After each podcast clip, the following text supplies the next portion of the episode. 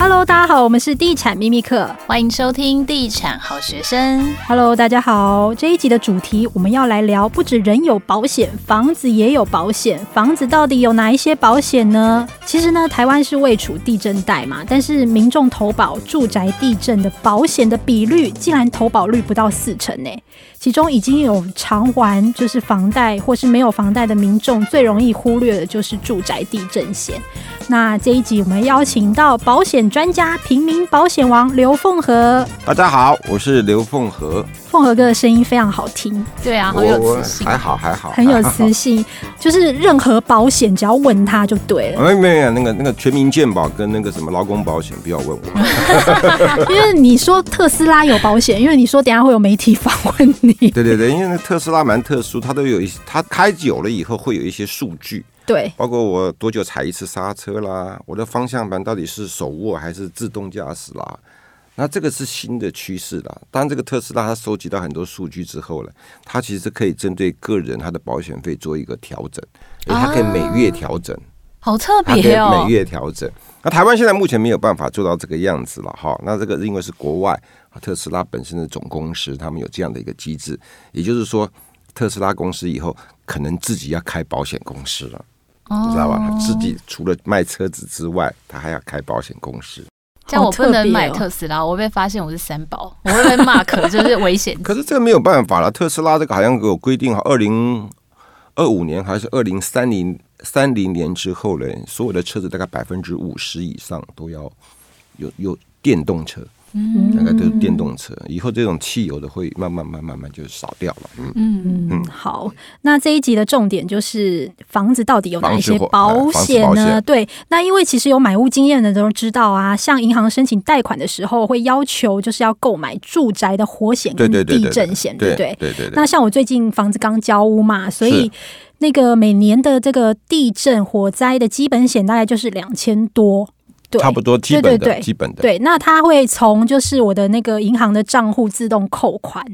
对，呃，基本上是，但是也可以自己买。对，好，不用透过银行的行员 啊，这是我一再强调的。哦，所以其实你知道，就是主要是因为为什么会有这个地震火灾的一个强制险，就是九二一大地震之后呢，由于当时有九成以上的房子是没有投保地震险的，所以其实造成了这个民众跟贷款的银行有巨额的损失。所以政府其实，在民国九十一年四月一号开始就实施了住宅地震基本保险制度，让民众保。火险时也具备了地震险的保障制度。那想要请教一下凤和哥，就是我们投保火险跟地震险基本的保障到底有哪些？因为大家其实都五煞煞这样。而且我听起来觉得好像说这是同一个险是吗？还是它是分开？应该是这样子哈。这个传统的就很久很久以前啊，这个就只有火住宅火灾保险。那听名字就知道我的住宅被被火烧了嘛哈。那是因为地震的关系，台湾很多人哇，一一震毁了就没有房子住了，所以是政府就强制你只要买住宅火灾保险，里面一定要再附加一个一百五十万的地震保险。那这个附加这个这个地震保险呢，它是有点半强制的，好，半强制就是说你一定要买啦，啊，一定要买。那保险费也是公定的，也是公定的，大概保额也是公定的，就是一百五十万。然后保费呢也是公定的，一千三百五十块钱。可是这个算是附约了哈。我们简单讲，算附约，你还是要买一个住宅的火灾保险，好，它可以附加这个地震保险。那台湾买的人不多啦。可是 它是它不是强制性的，就是看你要或不要而已。呃，应该来讲说，你去银行办理房贷的时候，大概所有的银行都会强制性叫你买这个，叫你买还是强制你买？嗯，他说你不买，我就不贷款给你嘛。那这个是强制还是不强制？强制啊！对对对，你一定要买，然后买一个住宅火灾附加一个地震险。好啊，那这是那一般人都知道啊，地震险。可是有些人，那地震，那我的房子龟裂了，这个算吗？对啊，这个。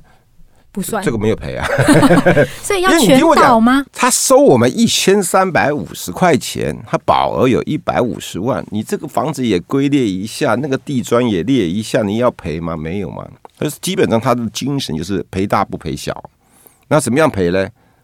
用白话讲，这房子不能住了啦。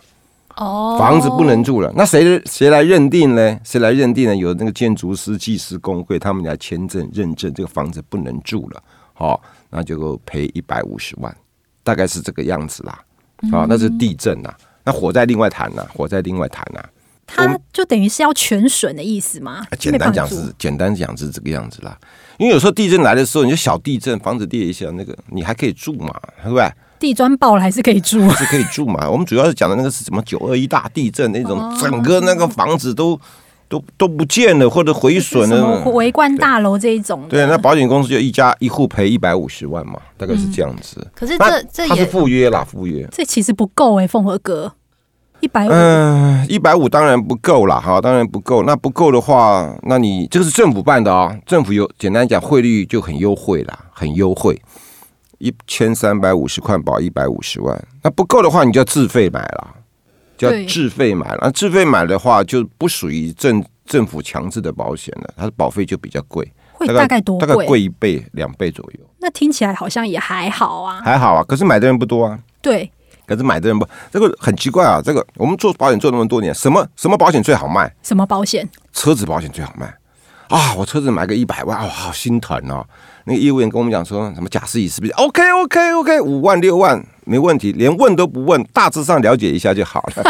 保费是五万六万哦。我们的房子的保险有没有一千多块钱的，两千多块钱的？哎。问一问啊，不会不会，这个倒霉的事情不会在我家身上发生，就很多人都不保。所以说我们实行了这么多年，又有强制，你像像银行贷款强制买，投保率还不到四成，是不是投保率很低？对，我觉得蛮低的哎。对啊对啊对啊，嗯，很多人这个贷款付完了，我也不要再贷款付完了，可以另外继续再续下去，没有问题啦。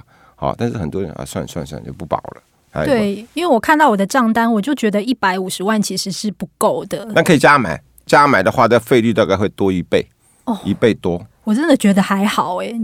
呃，你现你现在觉得还好，你到时候这个险种多一倍。那个险种多两倍，然后其他险种多一倍多一倍，哇！你整个人生的所有的保险的东西，通通加起来的话，可能就开始觉得是一种负担了。所以你说可以增加的部分，是不是就分为那个扩大的地震险、跟超额地震险，对对对，还有轻损地震险？这三个大概是什么？清损有讲解释一下，清损就刚刚讲的房子龟裂嘛，嗯，哦，龟裂就算，哎，可以赔，可以赔。那他是怎么赔？实报实销吗？对对对对，龟裂你觉得那个那个工人会怎么怎么帮你修复？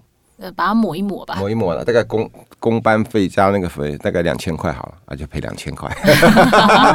哎，大概是这个样子。现在房子很容易龟裂啊，地震一来，蛮容易的、啊。但是它又因为地震引起的。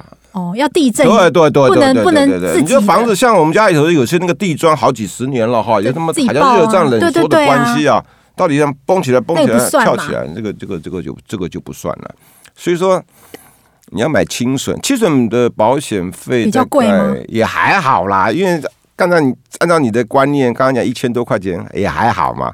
轻损的话，大概保十万到二十万、三十万了哈。那保费大概就几百块钱了。哦，几百块，几百块钱了，几百块钱了。那当然，这种保险它还会看我的建筑结构啦。哦。那大致上都差不了，差不了多少啦，差不了多少，几百块钱，这个叫做清损嘛。那还有一种叫超额，就超超额是什么？超额就赔大的，不赔小的；清损的是赔小的，不赔大的。但是我可以用加的。哎，你懂我意思？那那个政府政策的那个保险也是赔大不赔小，只是说一百五十万会受到限制。那所以就就有一个超额。那超额是有哪一些部分？超额的意思也是也是一样，跟那个什么基本地震显示一样，就是不堪居住了，不能住了。你一百五十万不够赔，像我地保。可能我的那个盖起来房子，那个对吧？一百五十万够赔吗？不够嘛，对不对？我我加买，我加买这个超额，那有没有上限？呃，你买太多也也没有用嘛。好，这个房子的保险是这样子啊，它跟我们人不一样哦。嗯，今天我刘凤和身价对吧？好几个亿嘛。譬如说，保险公司要核保，保险公司万一我发生了什么事情，保险公司要赔我好几个亿。当然我是没有好几个亿啦，可能几百万有了哈。但是房子的保险它会有一个呃额度的上限，嗯，额度的上限。譬如说我这个房子应该这样讲啊，它是盖起来，我们台北市来讲，大概一平十万到十二万，一平十二万。你三十平的房子的话，大概它的盖起来的成本大概三百万，大概三百万。你说你买个三千万可不可以？可以，保险不赔，最多只赔三百万。因为这样的话会有其他的一些道德的问题。就是我就保个三千万，把我家烧了。那那你还有其他刑事责任？想什么啊？烧了，保险公司也赔三百万，不是赔死。不是赔三千万，所以他因为会设上限，就是因为这样，对对，怕有道德问题，道德问题哈，怕人家烧了别人烧的这个人哈，那他的东西的保险就会有这样的一个额度。那你说这个政府的一百五不够嘛？你说再加买一百五，那可以，这样加起来就三百。但是你买太多没有意义啦，就像我刚刚讲过的，就是他不会赔多买的部分啦，他会赔你是个房子残余的价值。这个叫超额，那另外一种就是两个综合起来，多 大？啊，轻损也可以赔，那么大的也可以赔，小的也可以赔，好，这个扩大。简单的意思是这样子。所以这个保费最贵。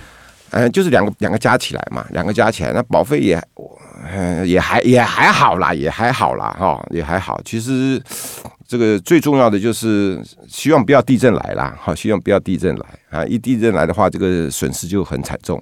嗯，那像这个东西，你说因为台湾现在投保的比例不是那么的高嘛，像 Tim 就会觉得说他愿意一年花个两三千块来买一个保险，那我就会觉得说要到地震全岛才会赔，应该发生几率不高，像我就会觉得没需要。很难讲哈，千万不要讲这种话，等下地震来怎么办？有句话，意外跟明天不晓得哪个先来嘛，真的，对对对对对。那这个地震险这个可是。主要还是它附加在火灾保险下面呐、啊，你你不可以只买地震不买火灾，不可以，你也不可以只买火灾不买地震，不可以，两个字都是绑在一起的。嗯，他们就是一组的，对。因为我记得之前我就有看到一个统计，他是说二零二零年台湾一天平均就有十四件的住宅火警，所以其实火灾发现的发生的这个风险，其实好像。也还蛮高的。那我想要请问一下凤和哥，如果保火险的话，它基本的保障有哪些？那怎样会获得理赔？因为它要整个被被烧掉才行吗？哦，我们先讲保费了哈。火险的保费非常的非常的便宜，嗯，大概一百万的一百万的保额的话，大概就一百块，一百一百五到两百五三百之间。嗯，那为什么会差别这样子呢？因为公寓的造价跟那个地保的造价是不一样的嘛。嗯，好，所以它保额就一百万，大概就一百。像我家的传统破烂旧公寓，大概一百万的保费，这个才一百六十几块钱。那保障是保什么呢？就火灾烧了嘛。那他烧的不是赔一百哦，不是一点，这烧了全毁才赔一百，也是不堪入住就对，对。那如果说如果说今天是我的咔咔角被烧了，嗯，我一个咔咔角，对吧？很多保险很多火灾不是咔咔角吗？消防队就来了嘛，对不对？嗯哎呀，扑灭了，哦，也没什么毁损嘛，哎，那油漆油漆就可以了，哈？那就赔了个油漆费嘛。那 如果如果家电被烧了，那家电会赔，但是他赔残余价值。比如我十年以前，比如说我刚刚讲说，呃，十年以前买一个冰箱两万块嘛，那十年以后这个冰箱折折折折折折，可能是剩两百，可能两百块不到嘛，要赔两百块。哦，这样，要么还是就是那句话，会有道德上的这个这个危险。要么每个人都是这样的，那我所有的家具每都去每五年每五年就变成新的一个，每五年就变成新的一，我就把它集中到一个角落去，对对，集体焚烧。那火灾保险哈，火灾保险它住宅火灾保险很便宜啦哈，很便宜，大概一百万的哈，一百万的保额大概就一百多到三百块钱之之间了，但你不用买买买太多。为什么呢？因为一个房子它的造价，一个房子的价格，譬如说我今天我住永和好了，一个房子，譬如说一千万好了，你说我的那个住宅的火险买一千万不需要，为什么不需要呢？因为一千万里面大概有八百万是地价，对，土地的价地比较贵，土地烧不烧得坏？烧不坏？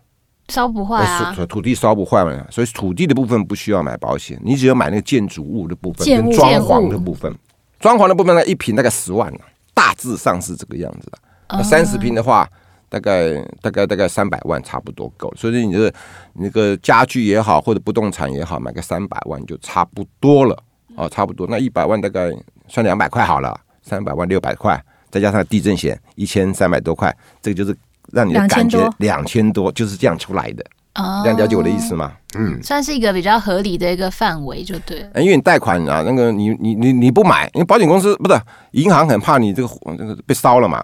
哎，啊，万一你还还不起这个房贷的话，这个他也很麻烦，是不是？所以你在贷款的时候就一定要买这个保险，而且他才会让你在签约的时候让你签签签签，哎，这一张签签签签签，十几二十几张你也搞不清楚，都签了一大堆。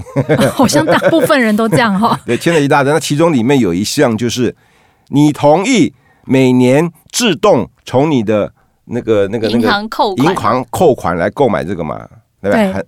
你仔细看一下，大概都都会有这一张。那个愿如果愿意的话，那每年就会从你的银行扣款里面再多扣一笔这个保险费。嗯，所以不管是火险或是地震险，其实保的都是一个重置成本的费用，就是上面这个建物重盖的这个，还有赔残余价值，残余价值呃，重置成本，像钢筋水泥的部分。其实钢筋水泥要烧得很坏哈，烧得很糟糕。那除非是像高雄这种大的事情，要一般我们前几天我们家里头那边有一个一个小住宅也是火警嘛，后来他们说也不是火警，就是什么东西爆炸，然后冒了白烟出来。我看了十几二十几辆救护车在那边嘛，后来去问问那个老板，他说没有啦，就是一个小小一个电容器爆炸了而已。那个就像我讲的那个换一换电容器，那个几百块钱或几千块钱或油漆啊，那是啥？哎，漆一漆就好了，就保险大概就赔这个样子。嗯，这个就是我们住宅附加地震保险。那当然还有很多啦，这个你还可以，如果真的发生这个事情的话，万一真的被烧的话，它还有一个什么旅社的一个临时住宿费用了。哦，啊，都含在这个里面，所以保险费非常的便宜。它还有说，呃，万一烧到隔壁邻居的话，有人身故或者有人财产损失的话，都会有一个一百万、两百万的这个额度可以赔给隔壁邻居。你看，一百万的额度，一年保费才对呀，两百多块钱。嗯，因为发生的几率真的不是很高啦。我做保险做了二十五年哈。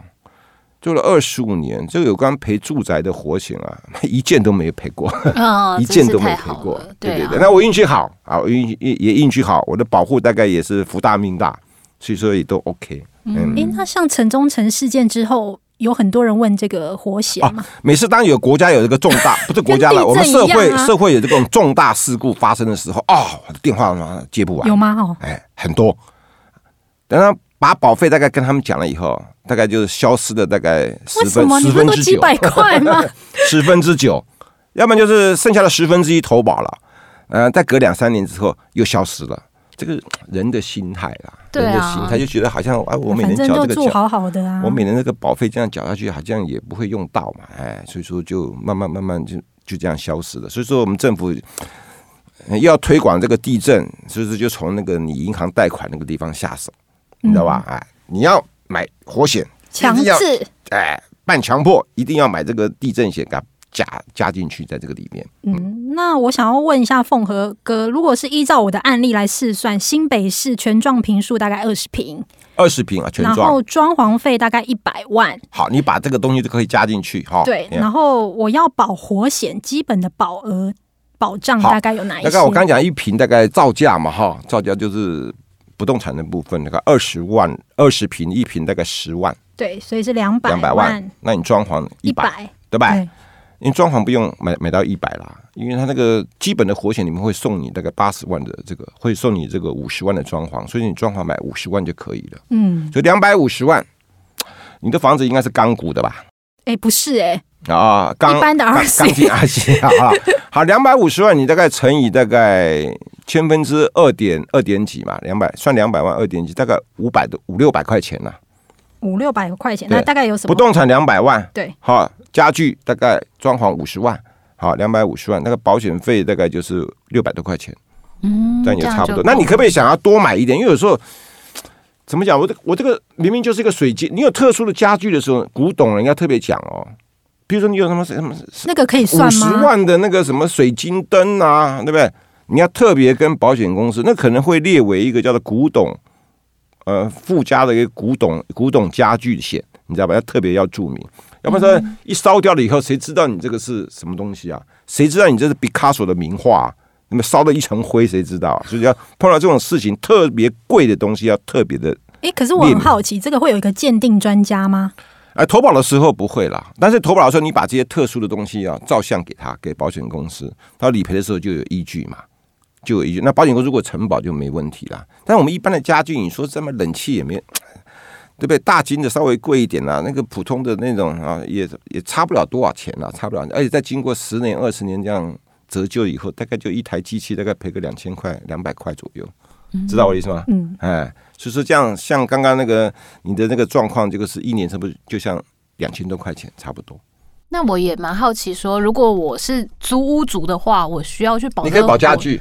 哦，只要保家具，你可以保家具，哎，你可以保家具，嗯、呃，家具，你的家具会买多少多少钱？可是如果一般的家具大概五十万差不多了嘛。如果没保险，我需要去赔房东吗？就是会不会可以把这个你你你引起的话，当然你要赔啊，哦，是不是？当然你引起的话，你当然要赔啊，是不是？如果造成房东的这个房子怎么毁损，当然要赔啊。所以说你是房客的话，你也可以单独买这个火灾保险。可是你不能只买家具五十万哦。哦，你还要一样再附加个地震险哦，一定要附加个地震险，所以一千三百五十块钱是基本保费。对啊，你要买什么什么，一个一个一个再加上去。啊，那五十万的话，大概保费，如果一般的家具了哈，五十万的话，大概不到，应该不到一百块吧。嗯，所以不是所有权人也可以保就对了。都可以，都可以，都可以。你可以在租客的话，你只保家具，只保家具，但附加地震险。大概是这样。请问你入行这么久，遇到租客保这个险吗？没有了。有时候房东会要求租客买啦。哦，有遇过这种。有时候房东会要求租客，可是租客有时候皮皮的哦，没有人付这个，他一年或者或者就就就就就就没有了哦。大部分啊，如果房东很担心你的房客怎么样，这样你干脆就羊毛出羊身上嘛，在租金上面做个调整，让房东自己来买啦。因为房东他爱惜自己的房子嘛，他怕怕房客在里面乱搞嘛，房东来买，然后羊毛出羊身上，算在那个租金上面，这样的话，我觉得话会比较保守一点，比较安全一点。要么房客常常，呃，这个忘了那个忘了，或者这个不想买，也蛮蛮麻烦的。